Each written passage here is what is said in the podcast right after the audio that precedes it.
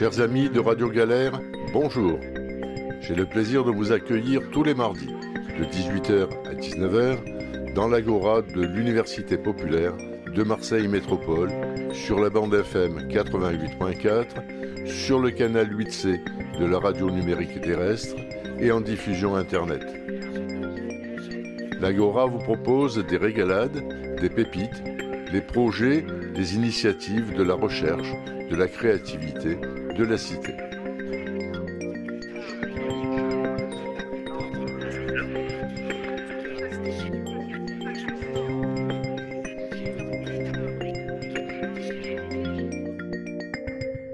Bonsoir à toutes, bonsoir à tous.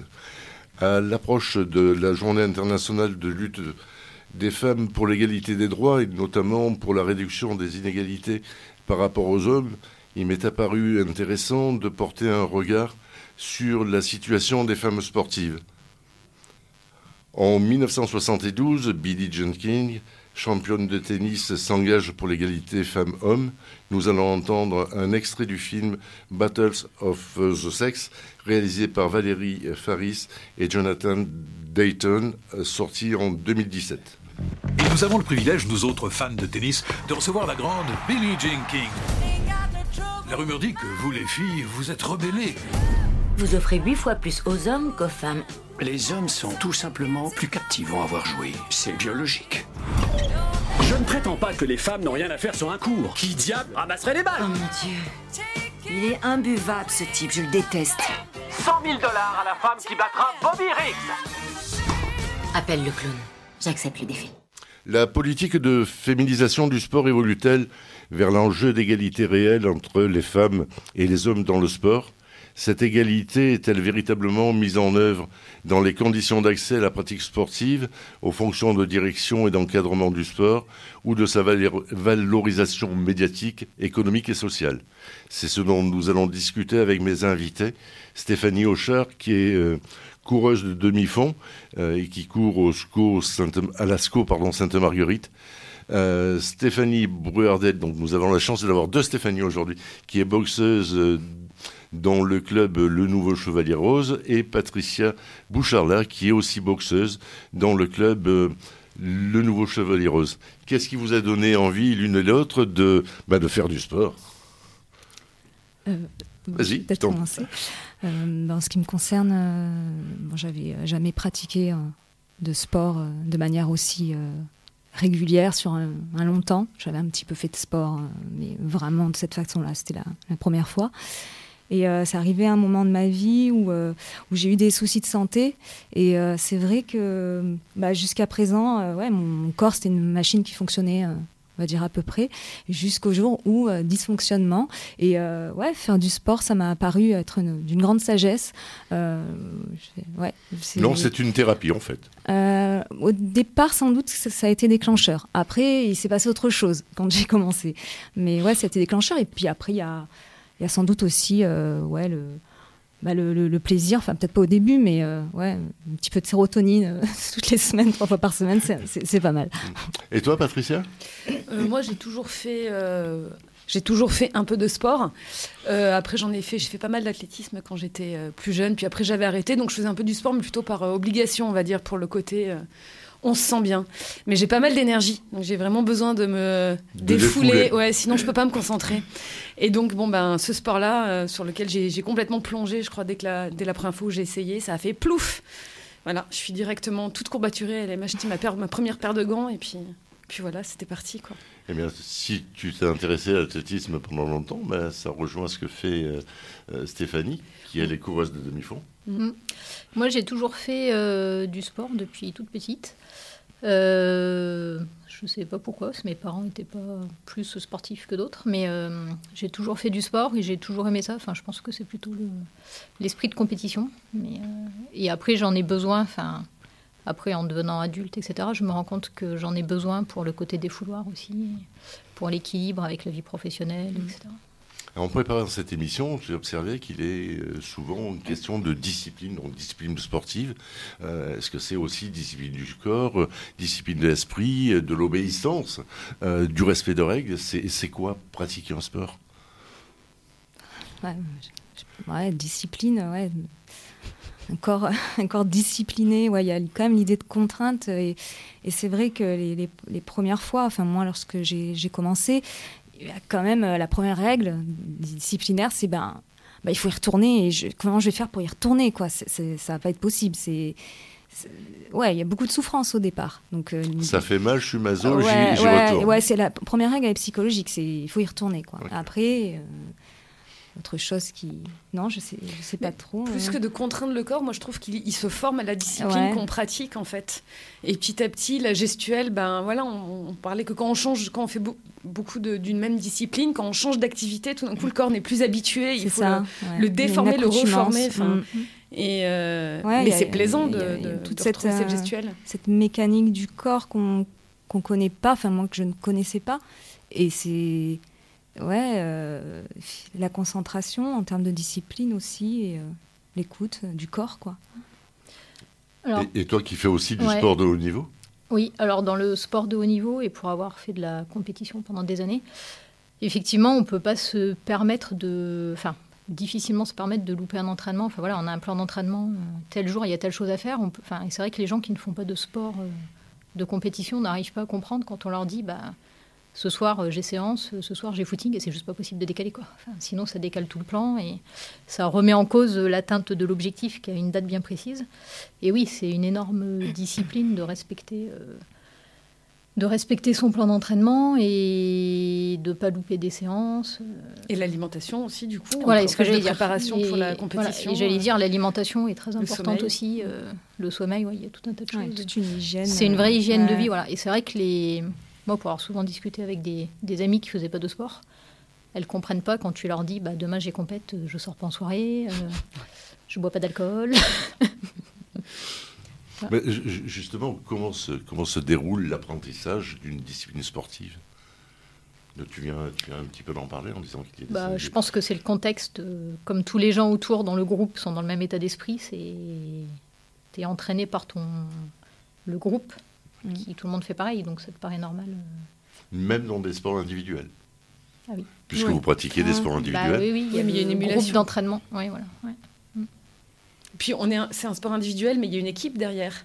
Il y a, il y a des coachs, il y, a mm. des, il y a des gens qui nous préparent, il y a Et puis ceux les copains qu'on retrouve à la salle. Oui, voilà, même si c'est individuel en compétition, on s'entraîne ensemble. on a besoin des autres pour s'entraîner. On a besoin. Enfin, je pense que les autres sont une source de motivation aussi pour aller s'entraîner. Alors, comment se, prépare de manière un peu plus concrète euh, Comment se préparent les compétitions?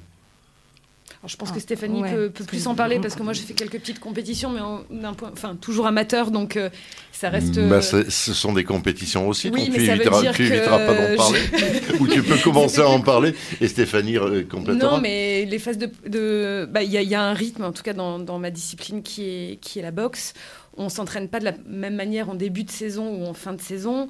Euh, juste avant une compétition, on va pas risquer de se faire mal, donc on travaille un petit peu le cardio. Euh, mais tout le gros travail, euh, ou un peu la technique, mais tout le gros travail d'endurance ou de fractionner, il a été fait avant. La dernière semaine, on est un peu plus cool. Après, on fait attention parce que nous, on est en catégorie de poids. Donc, celles qui font de la compétition, on doit pas, bah, on doit rester dans sa catégorie pour que ce soit juste vis-à-vis de la, ni maigrir, la tireuse qui est, qui est en face de nous. sinon, c'est voilà. Donc il faut faire attention à ce qu'on mange, il faut faire attention à bien dormir et puis arriver le jour J et être, euh, et être prêt. Quoi. Mm. Mais euh, oui, nous c'est pareil en fait, selon les. Enfin voilà, on programme des. Enfin, normalement c'est un pic de forme par an en fonction des objectifs, un ou deux pics de forme. Enfin, non, on a saison hivernale, saison estivale. Et en mm. fonction de ça, on programme euh, effectivement les grosses périodes, enfin les grandes phases d'entraînement qui correspondent à ce que tu as dit. As, en début de saison, tu as une grosse phase de préparation foncière. Après, tu rentres dans, dans, dans de l'affûtage, donc plus de la vitesse, plus du spécifique par rapport à la compétition, les objectifs que tu as. Et effectivement, les, avant chaque grosse compétition, alors les petites compétitions qui font encore partie de l'entraînement, on ne va pas relâcher avant la compétition. Mais quand l'échéance à l'approche, effectivement, on va relâcher l'entraînement. On va faire euh, moins lourd en muscu, euh, moins vite en séance, euh, moins de kilomètres, euh, moins d'intensité. Et après, il y a quelques petites règles qui, qui valent en demi-fond. En, général, on dit la dernière grosse séance avant la compétition, c'est dix jours avant. on fait repos l'avant-veille. Enfin voilà, après, chacun adapte. Une chacun sorte de frustration un peu du corps avant de. Oui, c'est de la surcompensation. Mm. Et qui vous entraîne? Un homme ou une femme, c'est ça les questions Un homme ou une ça. femme Eh bien, Deux hommes. Des hommes. euh, cette année. ouais. Des hommes. Des hommes, ouais. ouais. Mm. Surprenant, non? Euh, surprenant. euh, Surprenant. Mais de, Bah- de, de la même manière, ce sont Bah, trop, trop justement, souvent. Pa- Pa- Patricia enfin, passe euh, son monitorat et sans doute que dans quelques temps, euh, on aura la, la chance de, de pouvoir être entraînée. Elle le fait déjà d'ailleurs au club euh, parce que euh, Jacques euh, lui laisse. et ça, c'est- bien, hein, lui laisse une place lors des, entraîne- des en- certains entraînements pour qu'elle pour qu'elle puisse- s'entraîne à Ouais, entraîner. ouais, ouais, qu'elle s'entraîne à entraîner. Oui, ouais. c'est le stage, ouais, c'est la euh, formation. Bah, après, dans notre club, après, je réfléchissais sur Marseille. euh, parce que bon, Oui, enfin, il nous, y il y a notre hein. club où effectivement tous les coachs sont des hommes, mais il y a d'autres clubs où il y a. euh, alors, c'est peut-être pas paritaire au niveau des, des entraîneurs pour l'instant. Ouais. Il y a, quelques femmes, Phoenix, et au niveau de l'équipe de France aussi, il y a quand même, euh, euh, y a quand même euh, au moins une femme entraîneuse, Nancy, qui est très. Mm. Enfin voilà, mais c'est pas encore complètement paritaire dans les entraînements, dans les entraîneurs, pardon. ouais. Mais euh, mais il y a quand même ça- quelques femmes. oui, il y a Myriam du. Il y a Phoenix. Myriam du Phoenix, ouais, qui euh, fait beaucoup de choses, qui euh, propose, donc, qui a un club et qui propose aussi Des stages féminins. des stages féminins très régulièrement. Et, Un samedi par mois, un il y samedi a par mois, toutes ouais. les filles de la région, euh, toutes les boxeuses de la région en savate boxe française qui peuvent venir. euh, Mm. euh, ça fait partie de la licence, donc il n'y a pas à payer en plus, qui peuvent venir s'entraîner sur Marseille dans son club. Mm. Donc elle fait des stages de deux heures euh, et donc on rencontre d'autres tireuses aussi. C'est génial, ça. Ouais, ouais. Et la plupart du temps, ce sont des hommes qui commentent les compétitions sportives. Qu'est-ce que vous pensez bah, de cette pratique et surtout de, leur- de leurs commentaires? Moi, je fais trop souvent des, des bons en l'air. ouais. Ah, elle est belle. on- C'est pas belle, quoi. C'est une sportive. Ouais, ça, ça arrive. On Enfin, ne dit pas d'un footballeur, il, est beau. Il y a quelques sorties comme ça. Enfin, bah, après, moi, je, je suis pas une grande, une grande sportive. Voilà, je, je regarde pas forcément beaucoup euh, de, voilà, de sport féminin. Je regarde un petit peu. C'est vrai que des fois, on entend, on entend certaines choses. Ça reste de moi ce que j'ai pu entendre minoritaire. Enfin, ouais, je pense à Candelro sur euh, le patinage Ah ouais, ou. lui, euh, c'était un à- bouquet, euh, euh, ouais, ou à- comment ça s'appelle ce Champion dans mondial. le, dans le dans le foot aussi. euh, je parle pas de foot avec euh, avec les femmes car elles retournent à, à leur casserole. Ouais, j'ai déjà entendu ça. Bon, Pas en boxe. Euh, ben, en boxe, euh, Bah, déjà, il y a Déjà, vraiment pas le. pareil. Ce, ce- non, Et pourtant, le les le- ouais. compétitions nationales, il n'y a pas de propos, il y a pas de propos un- sexistes. On parle de belle boxe. euh, ouais, d'élégance. On on parle pas du tout de, du physique. Après, euh, c'est vrai qu'il y a encore de. Il y a peut-être des les les dérapages, mais-. Et les arbitres Ah, sont aussi des hommes. Pas- pas que, Euh, Non, il y a quelques femmes Il y a et c'est en train de changer. hein. C'est en train de monter, que ce soit en monitorat, que ce soit en, en juge-arbitre. De plus en plus, il y, a des- il y a des filles qui s'inscrivent pour passer, euh, pour passer ces diplômes. Et je pense que ça vient du fait qu'il y a de plus en plus de jeunes femmes qui s'inscrivent, euh, et pas qu'en boxe française, mais en boxe et en sport de combat en général. En boxe française, il y a 42% de femmes sur toutes les licenciés, ce qui est déjà Ah, pas mal énorme. quand même. Nous, dans notre club, elles sont majoritaires. Voilà, il me semblait qu'il y avait Notamment la parité l'année dernière. pour les ados. Ouais, je crois qu'on a basculé, que les féminines sont devenues. euh, Non, c'était pas l'année dernière. Les dernières, si peut-être. Que les, féminines ont. Mais en tout cas, dans les sports de combat et en boxe, il y en a de plus en plus. Et moi qui regarde quand même pas mal de combats aussi, euh, j'entends pas de propos. euh, alors peut-être parce que c'est du combat, peut-être Mm. parce qu'à un moment donné, il y a ce rapport-là, cette, Ouais. euh, ce rapport physique, parfois un peu dur, qui fait qu'il n'y a pas. ça pose une limite ou que les gens sont du métier et qui savent ce que c'est euh, de se prendre un coup. Enfin, je sais pas. Ouais, je pense que c'est lié à la personne qui commente aussi. Enfin, en athlétisme, tu as un commentateur qui, qui commente les grandes compétitions nationales ou internationales, qui a de temps en temps des propos euh, un peu limites et qui effectivement fait, enfin moi j'ai déjà entendu hier euh, des remarques qu'il fait en off à certaines athlètes. euh, voilà. Mais je pense que c'est le cas particulier de la personne en elle-même. Je suis pas sûre que ce soit lié. euh. Après, nous, il y a beaucoup d'entraîneurs. Il n'y a pas beaucoup d'entraîneurs féminins. Il y a quand même beaucoup d'entraîneurs masculins. Et par contre, dans les officiels, il y a les officiels ou les bénévoles, il y a pas mal de femmes quand même. Mm. C'est vrai, il y a aussi. euh, Je pense que petit à de- petit, ouais. ça, ça bouge. Je pense que la génération, euh, peut-être en dessous de la nôtre, n'a pas les mêmes. euh, a eu quand même des éducations radicalement différentes. Et je pense qu'il y a beaucoup moins d'autocensure et, et de limites, en fait. Eh ben, en, en foot, il y a deux sœurs qui sont euh, arbitres. Euh, et je les ai vues arbitrer, ce qui est tout à fait remarquable, un match de foot masculin. Nous, Mais après, je, je pense qu'il y a peut-être autre chose aussi, c'est que entraîner, ça demande énormément de disponibilité. C'est ça. Il faut être là pour euh, les personnes qu'on entraîne, il faut être là pour les compètes. Enfin, ça demande vraiment beaucoup de disponibilité. Et je pense que les femmes qui après ont des enfants, enfin, c'est tout de suite plus compliqué. Tout à fait, quoi. euh, bien sûr. L'homme se rend plus disponible que la femme dans une vie, enfin, dans une vie familiale en général. Donc, euh, je pense que ça joue beaucoup. Alors, dans, dans vos clubs, comment vous regardez les hommes? Comment on regarde les hommes Bah, moi, c'est des copains d'entraînement. euh, Pareil. Ouais. C'est ouais, des copains, des- des partenaires selon les niveaux. Enfin, moi, je suis contente de courir. Voilà. En athlétisme, il n'y a pas tant de. Enfin, c'est difficile de trouver des groupes avec une, une bonne densité euh, féminine, avec des filles qui sont à peu près du même niveau. Et c'est bien quand, du coup, il y a des, des hommes un peu moins forts qui, du coup, sont au niveau Mm. des filles, euh, des bonnes féminines, et ça permet de, pallier un manque de, filles euh, qu'il peut y avoir des fois en séance et en entraînement. C'est pas le cas, euh, moi, à l'ASCO à Marseille, parce qu'on est beaucoup de filles, et ça, c'est vraiment chouette. Mais j'ai connu des clubs où il y avait quasiment pas de filles. Et ben, on est bien content d'avoir euh, des garçons qui sont un peu moins forts et avec qui on peut faire des séances. Quoi. Et puis, c'est pas la même relation. Enfin, il n'y a pas la relation d'adversité qu'il peut y avoir, même si on est euh, cop- copine d'entraînement, etc. Quand on court avec un, avec un garçon, il n'y a pas cette relation d'adversité, il y a plutôt une relation d'entraide du garçon vers la fille pour Mm. l'aider euh, à aller plus vite, etc. Alors qu'entre filles, ça reste toujours quand même, euh, même si on est copines, ça reste un peu. Toujours compète. Pendant la séance, on est toujours quand même un peu en rivalité. Quoi. Mais c'est pas un peu condescendant du coup cette attitude du Ah garçon non, pas du vers tout. la fille? Non. Parce que moi, il y a eu quelques, quelques garçons Enfin, moi, qui, une ou deux fois, m'ont dit euh, Ah, tiens, tu boxes bien. Moi, j'ai entendu derrière les trois petits points pour une fille. Ah non. Alors c'est- que non, non. euh, je pense que techniquement, euh, ça allait. J'étais peut-être même meilleure que lui. Effectivement, il était plus, plus lourd, plus grand. Mais Non, Mais nous, c'est moi, plutôt ce- du, nous, c'est plutôt comme du, ça. c'est plutôt du respect pour le niveau qu'ont les filles. et certaines filles qui sont très, très. Moi, je m'entraîne avec une fille qui est multiple championne de France, qui est vraiment très, très, très, très forte. Et les garçons ont plutôt du. Enfin, ça les énerve un peu hein, quand elle est derrière eux en séance, mais ils ont plutôt du respect par rapport à son niveau et au fait qu'elle court vraiment très vite. Quoi. Et- Ouais, non, jamais vu. Et vous arrive de boxer avec des garçons? Ouais. Ouais. euh, tout le temps, même.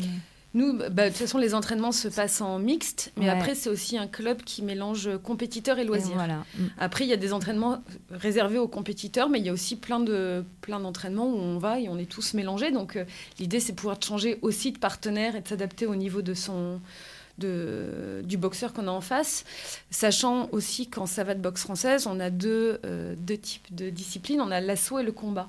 C'est de la boxe dans tous les cas où on touche, mais dans le combat, euh, l'efficacité est, est prépondérante et on peut avoir la recherche du chaos.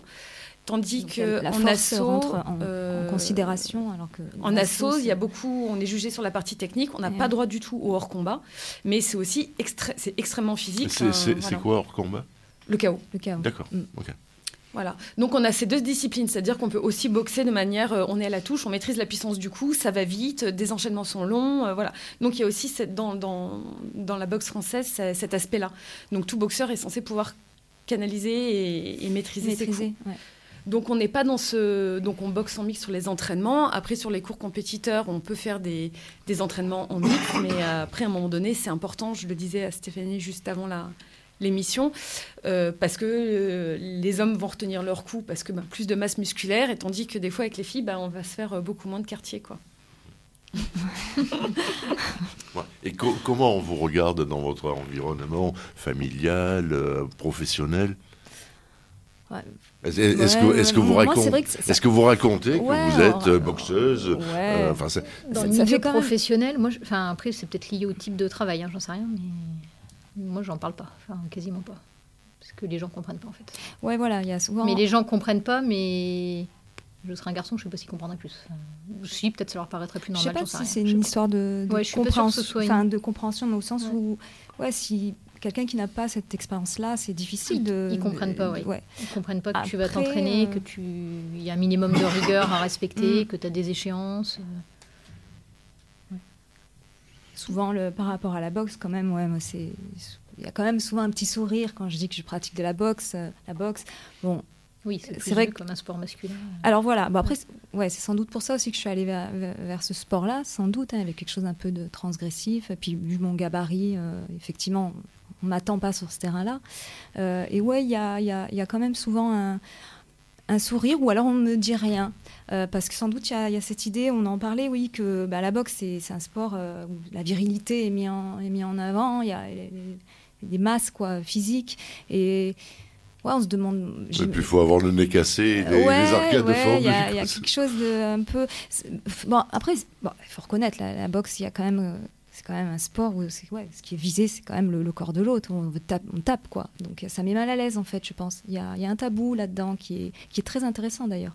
Euh, ça met mal à l'aise et, du coup, je pense que c'est pas une incompréhension au sens de. Oh, mais. euh, Enfin, ouais, il y a, sans doute un malaise qui est quand même lié à ce sport, sp- spécifiquement à ce sport-là. Enfin, je sais pas, Patricia, si toi, euh, tu, le ressens. Les sports de L'idée combat de, de manière taper, générale euh, sur les Ouais, sur mais les la boxe, filles, c'est quand euh, même. euh, côté Ouais, violence, Le judo, je pense, le judo ou le karaté, c'est peut-être plus rentré dans les mœurs. Ouais, J'en sais rien. je tout à ça- fait. Ouais. Ça choque moins les gens.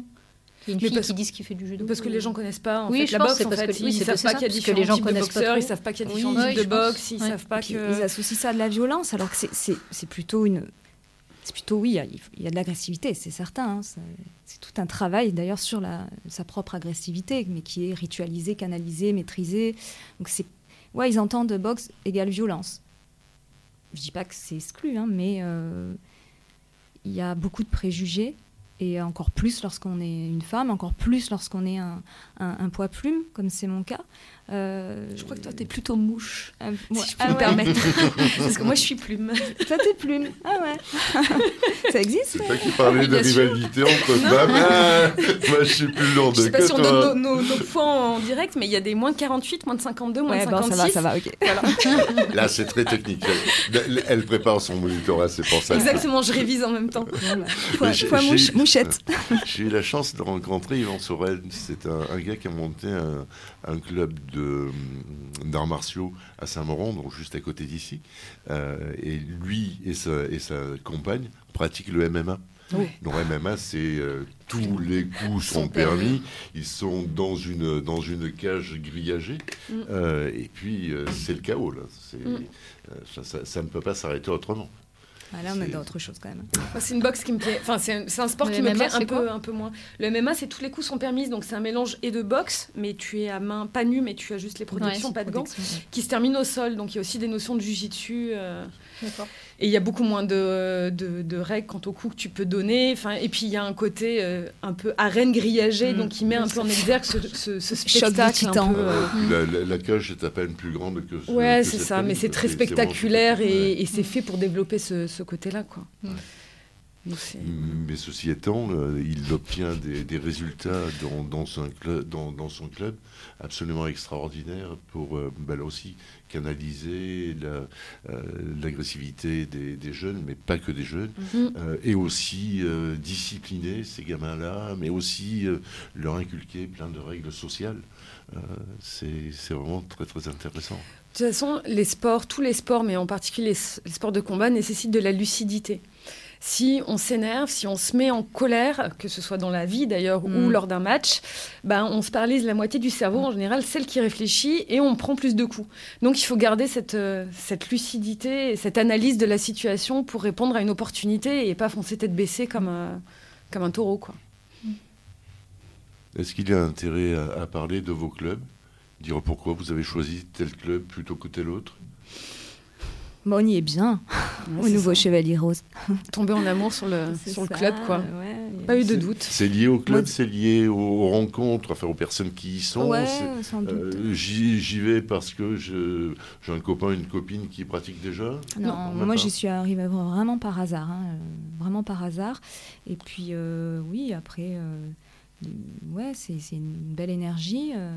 Euh, euh, Michel, euh, C'est les entraîneurs qui ont, Ouais, mis une- qui ont instauré euh, cette ambiance justement où à un moment donné, une compétiteur ou pas, que tu sois investi, on t'aide. On Donc je sais pas si on peut ouais. citer quand même Michel Salvetti qui a été euh, euh, arbitre international et qui donne des cours dans le club, Lucien Sanchez qui est le président, Jacques Aglia qui, comme on disait, est investi sur toutes les compétitions. Enfin voilà, qui passe ses week-ends, Laurent Altounian, enfin Jérôme Blanc, Édouard Dubarry. Enfin, et, tout, et c'est eux qui, qui, ont instauré cette ambiance, le fait que les gens se respectent, que les gens s'investissent. Que je, enfin, je pense que ça tient beaucoup mm. à, à, ces présences. Ouais, je tu dis les gens se respectent. Est-ce est que les gens s'aiment? Euh... On n'est pas là pour ça. bah, je, je, si, si, si, je pense, peut-être pas tout le monde, mais oui, si, si, si, il y a de l'amour, tout à fait. Je le dis, il y a de l'amour. je, je, vous avais prévenu cette émission, c'est une discussion entre copains, mais de temps en temps, bah, il y a la question, la question, la question qui dérange un petit peu. Non, non, non. non après, c'est pas non plus un lieu de, enfin, de, on n'y va pas pour, pour, faire des rencontres, quoi. Mhm. Hein, Là-bas, d'ailleurs, on parle pas beaucoup. Hein, on n'est pas là pour parler. On est mais après, bien sûr, ça n'empêche qu'il y a vraiment une, bienveillance et une. Ouais, euh, on, s'y sent bien, on s'y sent accueilli, on s'y sent respecté, c'est vrai. Euh, moi, c'est ma quatrième année, je, je suis contente d'y aller euh, pour boxer, puis pour revoir ces personnes-là. Et pour faire. Voilà, partager ça, ce moment-là. Voilà, après.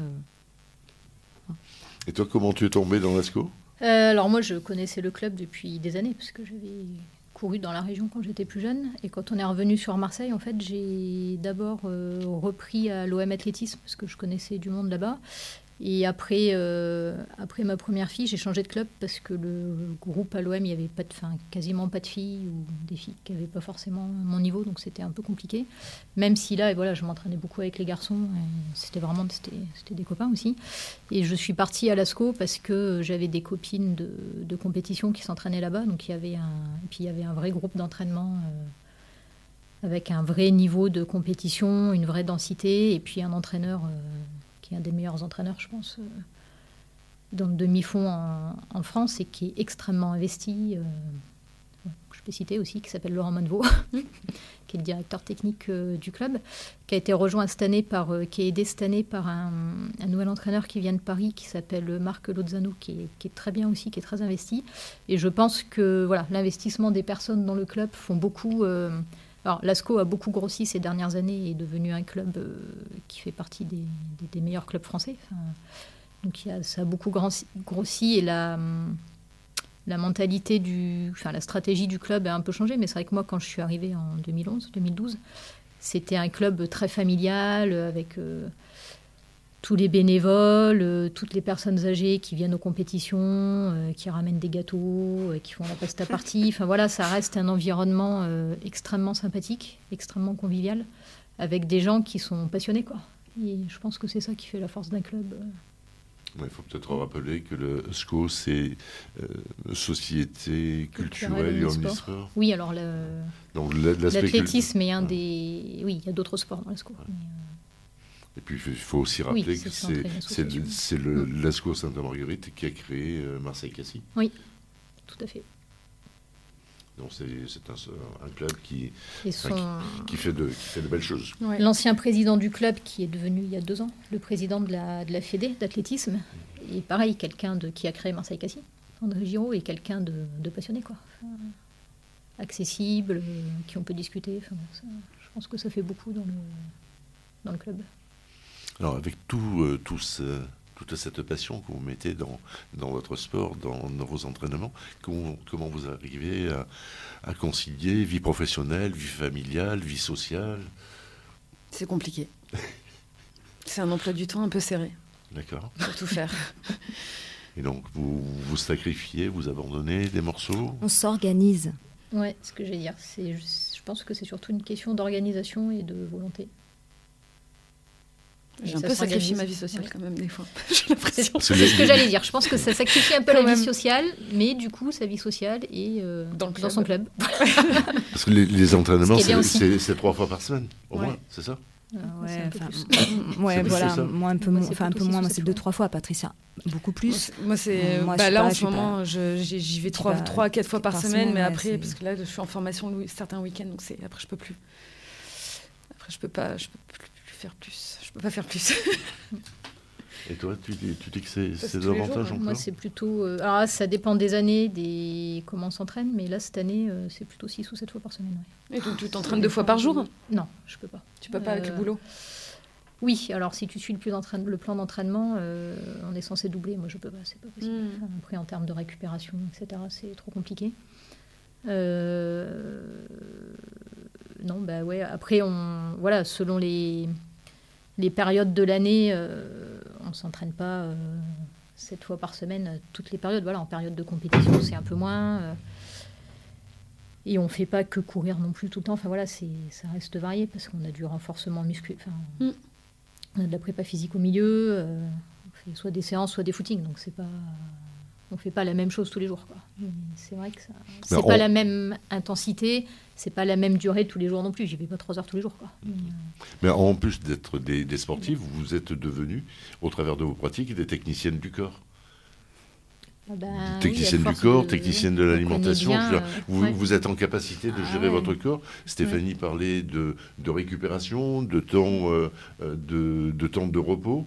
Mm-hmm. Mais c'est pas seulement l'entraîneur qui dit bah, là tu vas t'arrêter c'est aussi. Euh... Bah, après on se connaît. Euh, ouais, moi c'est vraiment ce que j'ai. Mais c'est ce que j'appelle technicienne du corps. Ouais, vous, ça, vous arrivez à vous connaître euh, mm. euh, bien, alors que la plupart du temps les gens bah, lèvent le bras mais ça va pas comment ça marche. Ouais.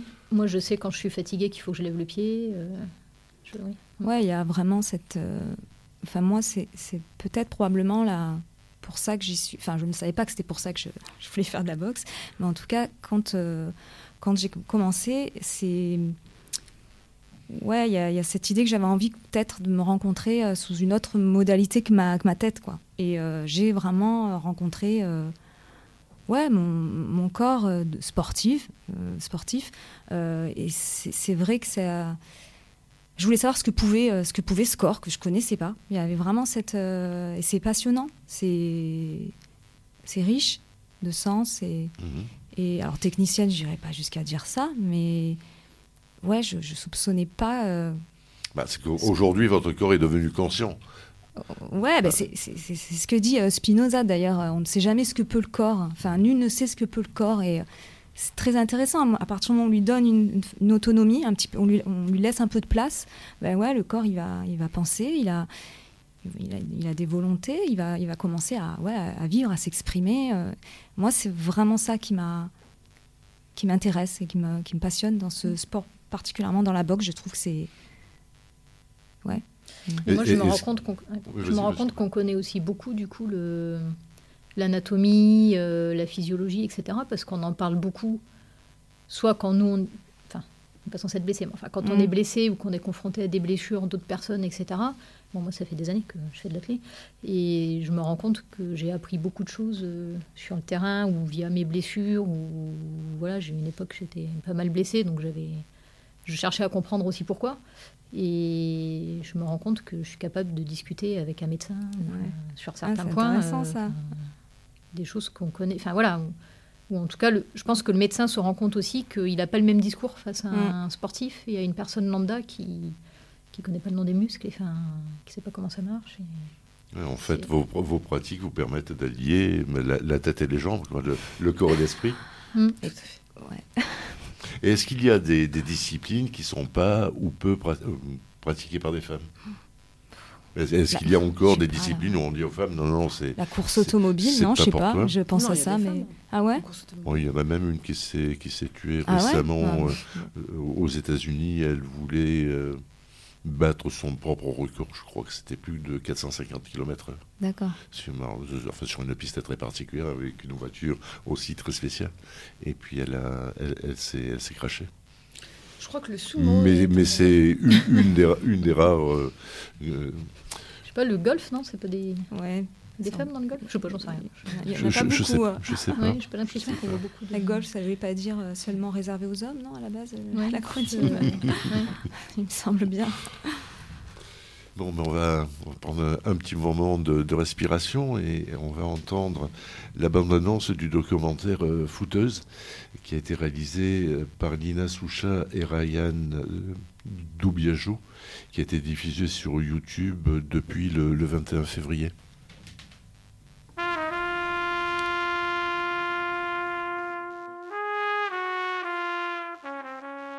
Il n'y a rien au foot, hein il faut lui dire d'abandonner. Elle perd son temps, il faut qu'elle aille à l'école. Ma mère était un peu réticente, genre quand on lui disait on va jouer dans la rue, elle était pas trop pour, du coup on allait un peu en cachette. Je pourrais jamais vous dire ce qui me plaît dans le jeu, parce que c'est un truc que je ressens que personne, à part un footballeur, peut ressentir.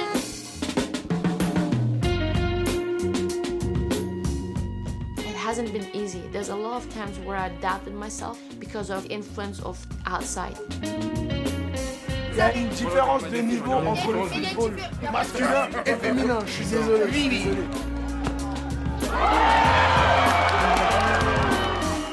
J'ai laissé pas mal de chance derrière moi, mais après je regrette rien. Je savais que si je quittais le club, l'équipe elle allait s'effondrer. Juste de dessiner une fille qui fait du foot, on n'en voit tellement pas que c'est super important en fait. Il n'y a pas de définition de la féminité. Une femme, c'est une personne qui s'assume entièrement. Cet esprit d'équipe, cette famille, cette joie, on est vraiment soudés, on perd et on gagne ensemble.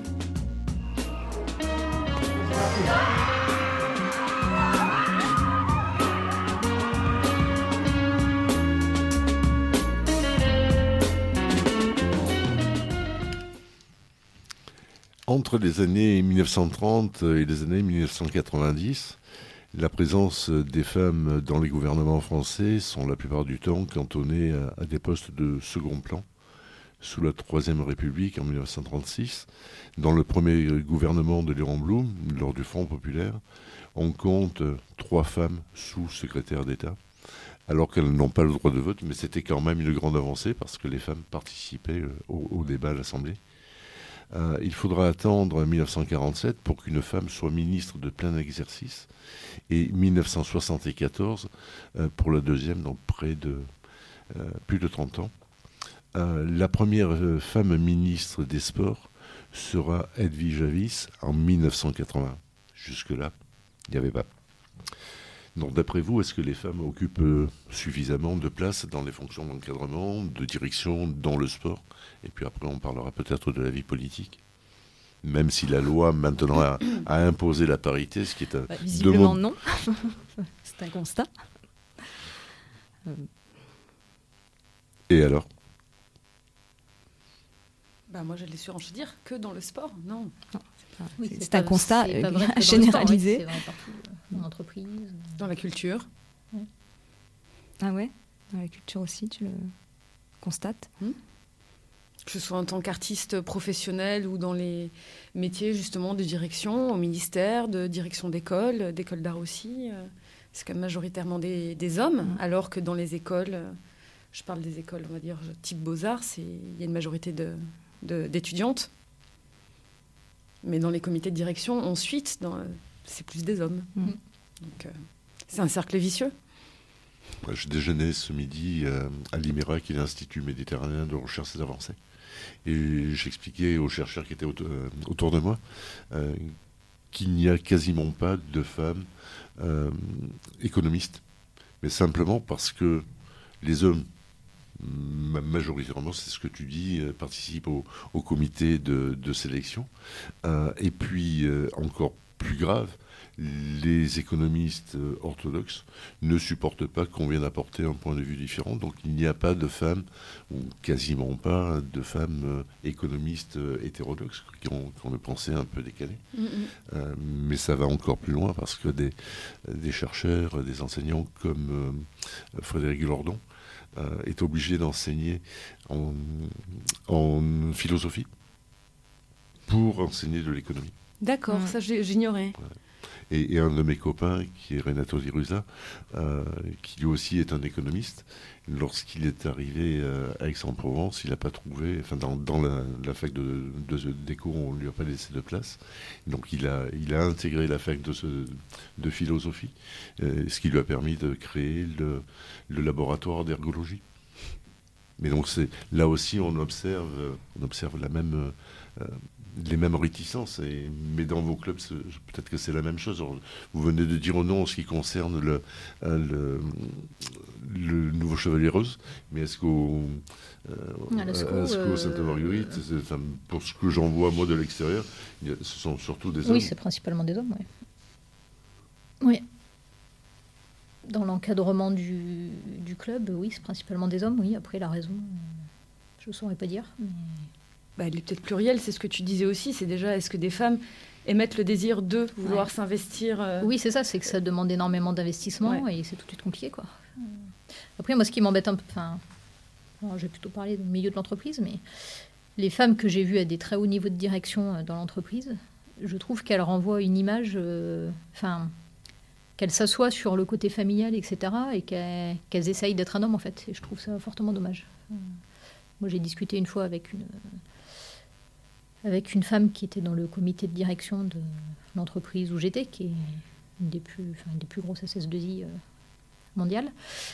Et il y avait eu un, échange avec des filles, machin, machin. Et une consultante lui demande Mais euh, comment vous avez fait avec vos enfants euh, etc. Parce que donc elle avait des enfants quand même. Puis elle lui répond oh, bah, C'est mon mari qui s'en occupait. Moi, j'étais jamais là. Ok, super. Enfin, je trouve que ça renvoie une image. Enfin, elle assume pas quoi. C'est ce qu'on entend mm. souvent aussi de la part des femmes politiques qui, qui, ont tendance à, adopter des comportements très, très masculins. Bah, c'est la reproduction d'un système qui change pas. qui recommence à travailler trois jours après l'accouchement. il faut juste que le système change et qu'on leur laisse la possibilité de dire bah, j'ai une organisation différente. Je vais rester un peu m'en occuper, je reprends mes fonctions après, je ne vais pas perdre en neurones d'ici là. Mais pour l'instant, c'est la reproduction d'un système. Et je pense que là, on est à un mm. moment de la société où ça bascule parce que justement, on le dénonce et il y a beaucoup de femmes qui veulent montrer qu'on peut, euh, entre guillemets, faire carrière de plein de manières différentes, en fait. En et libre une vie familiale. Euh, ou pas. Mm. Et de choisir un peu ce qu'on a envie de, de faire, quoi. Ça, ça, me va bien quand vous commencez à, à quoi? À frétiller comme ça? à, Non, à participer. à hystériser? Non, mais ça, ça me va bien parce que vous avez des propositions à apporter. Comment, oh. comment faire pour changer cette relation homme-femme? Comment faire pour euh, qu'il y ait. Euh, bah, qu'on se regarde entre, entre humains et non pas en, en genrifiant de, de, de, dans tous les cas? Bah, Il y a beaucoup de choses. Enfin bah, moi, je peux vous raconter ce que j'essaie de faire bien modestement. Mais, moi, j'ai envie de vous entendre. C'est qu'est-ce que vous aimeriez vous faire pour que le, euh, la position des femmes dans la vie, mais de manière générale, euh, change pour que hum, la femme ait toute sa place bah, euh, et, non pas la place qui est accordée par les hommes. Bah, moi, je trouve ça bien qu'aujourd'hui, les hommes aient de plus en plus de... Enfin, et l'opportunité, parce que les lois ont changé, de s'investir plus dans la vie familiale. Enfin, ils ont le droit à par rapport au congé paternité, enfin, au congé parental, euh, ils ont le droit au enfin, à des, des, jours de paternité après la naissance. Enfin, à une époque, ça n'existait pas.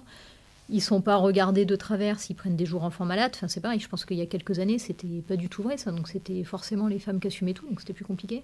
Donc déjà mmh. rien que ça, je trouve que c'est déjà des avancées. Euh, oui, ce sont, ce sont des avancées qui paraissent énormes, mais sinon c'est pas grand-chose. Oui, mais après, même dans le monde de l'entreprise, tu vois que les, les hommes maintenant vont pas hésiter à dire bah non là euh, je rentre je vais m'occuper de mon enfant euh, là il est malade bah je viendrai pas. Alors que je pense qu'à une époque euh, jamais de la vie tu aurais entendu ça quoi.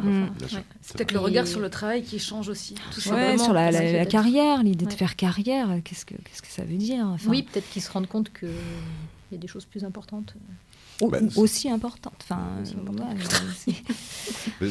J'ai invité bientôt euh, Catherine Tessier qui viendra parler du, du travail euh, invisible des femmes.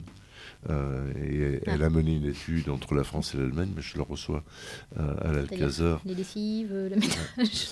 Mais, la charge mentale. Mais, mais c'est aussi pour vous amener à dire que dans vos euh, dans vos couples, dans vos environnements familiaux, euh, bah, vos compagnons, vos conjoints euh, participent largement à, la vie du, à la vie du ménage, préparent les repas, font la lessive, s'occupent des gamins. Bah, s'il y avait pas, enfin, en ce qui me concerne, s'il n'y avait pas une répartition des tâches, je ne pourrais pas faire de sport. c'est clairement un équilibre, enfin une répartition entre nous deux pour que chacun puisse faire ce qu'il a envie de faire à côté. Une prise en, c'est ça, une prise en charge qu'on essaie de rendre à, peu près équitable.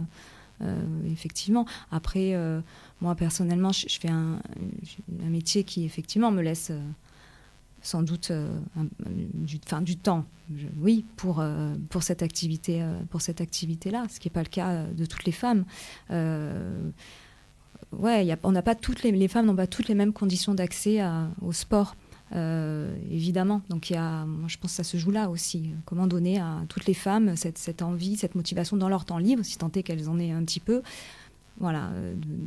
et effectivement, c'est un, un, débat qui est colossal. C'est difficile de, de, répondre comme ça sur des solutions très concrètes. Je pense que oui, que c'est une question de volonté aussi des, des, femmes de dire bah, maintenant j'ai du temps pour moi. pour les femmes qui ont une une famille et un métier qui peut être plus ou moins prenant et de dire à leur mari, bah, là tu rentres et on m'en paye une nounou et je prends du temps pour moi. moi j'ai beaucoup de copines qui ont des amis qui prennent pas de temps pour elles, mais, parce qu'elles ne veulent pas le prendre, hein. parce qu'elles n'arrivent pas à... Parce qu'on n'a pas été élevé comme ça. Oui, aussi, c'est vraiment la nouvelle génération qui arrive, l'éducation, hein, hommes et femmes, et apporte quand même un regard euh, assez différent euh, euh, sur tout ça. Quoi. Mm. Moi, le, on va dire le, le sexisme ou le genre, je l'ai découvert petit à petit. Quoi. Je, c'est vrai que je pense pas tout le temps à moi euh, en tant que femme, je pense à moi mm. en tant qu'individu qui a des mm, mm. envies, envie de réaliser, envie de travailler. Euh, euh, tout le côté féminin, bah, il fait maintenant partie de moi, mais il y a d'abord l'individu et je pense qu'il y a un regard dans la nouvelle génération qui est un petit peu plus de ce côté-là, qui ne réfléchit pas toujours en tant que de rôle, en, termes de rôle. Les, rôles, sont en train d'évoluer, quoi. Mais je mets beaucoup d'espoir dans, dans, ce qui change et je pense qu'effectivement, quand, la, quand les postes de direction auront tourné et qu'il y aura des gens euh, avec des idées un peu plus modernes et un peu plus actuelles, euh, il y aura une chance pour que, pour que ça bouge. Quoi. Mais je pense que là, il y a un, côté très poussiéreux euh, de partout dans les. Mais vraiment, hein, c'est pas possible. Combien y a-t-il de femmes présidentes d'une entreprise cotée au 440 je sais pas. Euh, quatre. Il y en a quelques-unes, non T'as dit quatre, tu le sais Non, mais il y en a, a quelques-unes quand même. Hein. Il y en a dix, non Il y a pas autour de dix ou un truc comme ça Il y en a plus. Il y en a plus, là Il y en a plus ah. Il n'y a pas une seule femme à la tête d'une entreprise. Euh, Par contre, en, en termes de micro-entreprise, à mon avis, il y en a beaucoup des indépendantes qui ouais, leur boîte. ça euh, permet précisément de, combiner, de ménager plusieurs espaces de, de c'est ça. Tout faire quoi, multi-bras. Ouais. Qu'est-ce que vous pensez de, de l'action de, de, Roxana Marie C'est nous Marie c'est nu. Mmh. Moi, j'en pense rien. c'est compliqué. Hein. Hormis qu'elle vienne nous annuler les championnats de France de cross ce week-end et que nous sommes tous très énervés, je tenais à le dire. Ah, mais voilà. Par rapport aux abus sexuels Par rapport à son action politique, c'est. Moi, j'ai l'impression qu'elle fait, elle fait pas grand-chose. Non, il n'y a rien à dire les décisions qui ont été prises suite au scandale dans le patinage, ou je crois qu'il y a eu des dénonciations dans le vélo aussi, euh, dans le monde du cyclisme. Dans il y a des trucs aussi. Enfin, de partout, enfin, c'est le minimum, quoi. non, il n'y a rien de spectaculaire. Bon, donc on n'a plus besoin d'une ministre des Sports Je ne sais pas très bien. Euh, de toute façon, je pense que les enjeux au niveau euh, gouvernemental, c'est économique. enfin, je, je, vois que ça. Est-ce qu'on peut, est-ce qu'on peut, est-ce qu'on doit prendre la notion économique euh, dans le sport. Je, ah ben, quand même, ça conditionne beaucoup de choses, hein, les sponsors, l'argent qui, enfin, l'argent versé au club. Je, le racontais euh, pendant le déjeuner tout, à l'heure. 70% des gamins qui rentrent au lycée ne savent pas nager à Marseille. Ouais, les piscines. Bah 70%. Et le maire actuel, heureusement, c'est plus pour longtemps. Ils, ils, ont la mer, ils ont qu'à aller nager là-bas. Ouais. Bah. Quatre piscines seulement à Marseille. Mmh. sont dans l'état de fonctionnement. Bah, oui, parce que ben on en parlait. Euh... On en parlait, j'en parlais tout à l'heure. Je sais plus avec qui, désolé. oui, oui, effectivement. Les... Non, mais le sport, je pense, se joue beaucoup d'un point de vue local, départemental, sur euh, voilà l'implantation, euh, la rénovation des stades, des piscines, euh, la subvention des clubs. Enfin, après, à un niveau plus, plus important, voilà, c'est des grandes manifestations sportives qui ont bien sûr un aspect économique. Rentable. De spectacle, mais je pense que le sport, ça se passe à une plus petite échelle aussi, des fois. Et je pense qu'actuellement, il y a une nouvelle dimension qui est le sport santé, qui arrive énormément. Mm. Euh, qui, est de plus en plus euh, en vogue et il y a des subventions euh, pour faire du sport santé. je crois que maintenant on peut avoir un certificat remboursé par la Sécu, tout à fait. ça. Parce que nous, nous à la SCO, il y a une section, enfin il y a une section, mais ils font du sport santé, ils surfent sur la vague du. C'est complètement fou. Mm. Et on va, on va euh, clore cette émission avec un petit reportage sur les footballeuses de la sélection australienne qui sont désormais payées comme les hommes. Oh. Et ce, film a été réalisé et diffusé en novembre 2019. Elles sont désormais légales de leurs homologues masculins. Même revenus, même conditions de vol pour l'étranger en classe affaires, les joueuses de l'équipe australienne de football, les Matildas, vont maintenant bénéficier des mêmes avantages que les Soqueros. Un pas important de leur fédération en vue de réduire les inégalités salariales entre les hommes et les femmes. Il a été salué par les joueuses. C'est énorme. Jamais durant ma carrière je n'aurais imaginé arriver à une telle égalité. Je pense que c'est un énorme signe de respect de la part de la fédération. Un accord sur 4 ans, période pendant laquelle les footballeuses australiennes recevront 24% des recettes perçues par les deux équipes nationales, autant donc que les hommes. L'Australie, un pays pionnier de l'égalité des sexes dans le domaine sportif, avec ces dernières années des hausses de salaire significatives pour les joueuses de netball et de cricket. Obtenir le même revenu que les hommes, les championnes du monde américaines l'attendent toujours, elles qui ont intenté un procès contre leur fédération en mars dernier pour discrimination sexiste généralisée.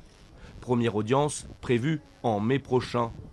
Ce combat pour plus d'égalité est aussi celui de la première ballon d'or féminine de l'histoire, Ada Egerberg. La Norvégienne qui n'a pas hésité à boycotter le dernier mondial en France pour dénoncer les inégalités salariales dans son pays. Merci Stéphanie, merci Stéphanie, merci Patricia. Euh, la semaine prochaine, euh, dans l'Agora, je recevrai le théâtre de l'œuvre. On parlera de son histoire, euh, qui est une très très belle histoire, ce, théâtre. Mais vous écouterez l'émission. Ce théâtre a été construit et créé par des, immigrants euh, italiens. Et ce théâtre a une double fonction, une fonction culturelle et aussi une fonction sociale où ils accueillent, ils hébergent, ils nourrissent des gens de passage. Et puis euh, l'Université populaire reçoit le lundi 9 mars à 18h30 Alfredo Jimeno Rego, qui est un philosophe américano-français. Il viendra nous parler du rôle de l'humour et de la satire politique et puis euh, le 14 mars à l'Alcazar, de 16h à 19h, j'ai invité Julie Abou, qui est ingénieure de recherche au laboratoire Parole et Langage, et elle viendra nous parler de genre et position idéologique, donc ça devrait vous intéresser. Et puis euh, le 16 mars à 18h30, Jean-Marc Bess, qui est philosophe, nous parlera des paysages communs.